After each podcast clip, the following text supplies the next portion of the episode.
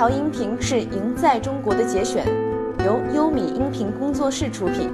马云说：“创业最大障碍是早上起来走原路。”互联网是最艰难的时候，就中国那时候还没有联通互联网，我就到美国去了一趟，回来以后我们要做互联网，我请了二十四个朋友在我们家开会，说了两个小时，没人听懂我在说什么，最后二十三个人反对，一个人同意。这一个人就说：“马云，你这样做你就试试看，不行的话赶紧逃回来还来得及。”那我自己想了一个晚上，第二天早上我决定还是做下去。中国人很多创业是晚上想想千条路，早上起来走原路。晚上想想是热血沸腾，真好。第二天早上骑个自行车又上班去了，对吧？这是我们很多创业者所碰上的问题。所以那一天，我觉得，因为我看见过互联网。我觉得互联网会将来会好，但这些人没看见过。但是没看见过的机会，就是你怎么把它变成现实。包括中国的第一句话说，比尔盖茨说，互联网将改变人类生活的方方面面。啊，这句话其实不是比尔盖茨说的，是我说的。我把它改为比尔盖茨说的。九五年刚刚开始，全世界知道比尔盖茨。但是我说，马云说互联网将改变人类生活方方面面，谁会相信你，对不对？这叫做站在巨人的肩膀上。因为我相信比尔盖茨有一年一定会说的。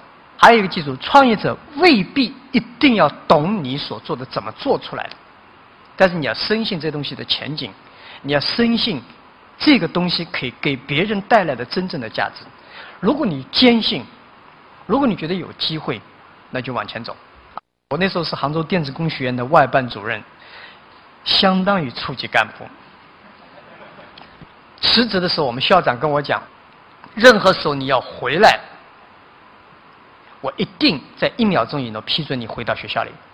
那我就跟他讲谢谢，但我心里说，十年以内我不会回到学校里，十年以后我再会回学校。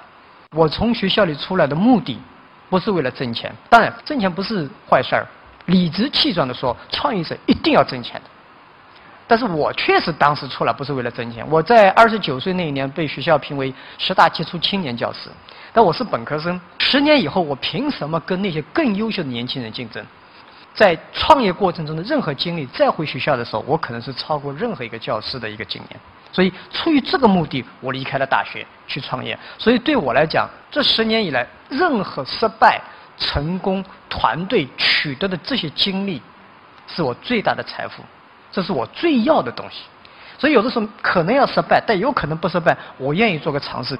我如果在把麻烦一个个解决往前走的话，这就是经历。如果我失败了，也是一种经历。创业者要的是一种经历。啊，人一辈子不会因为你做过什么而后悔，很多时候到年纪大的时候，是因为你没做过什么而后悔。你从第一天做创业的时候，就要知道自己在走的过程中是一条曲折的路，而曲折路所经历过的东西是你最大的财富。走到今天为止，我越来越觉得这才是正确的路，这样才会让一个创业者心态永远平衡。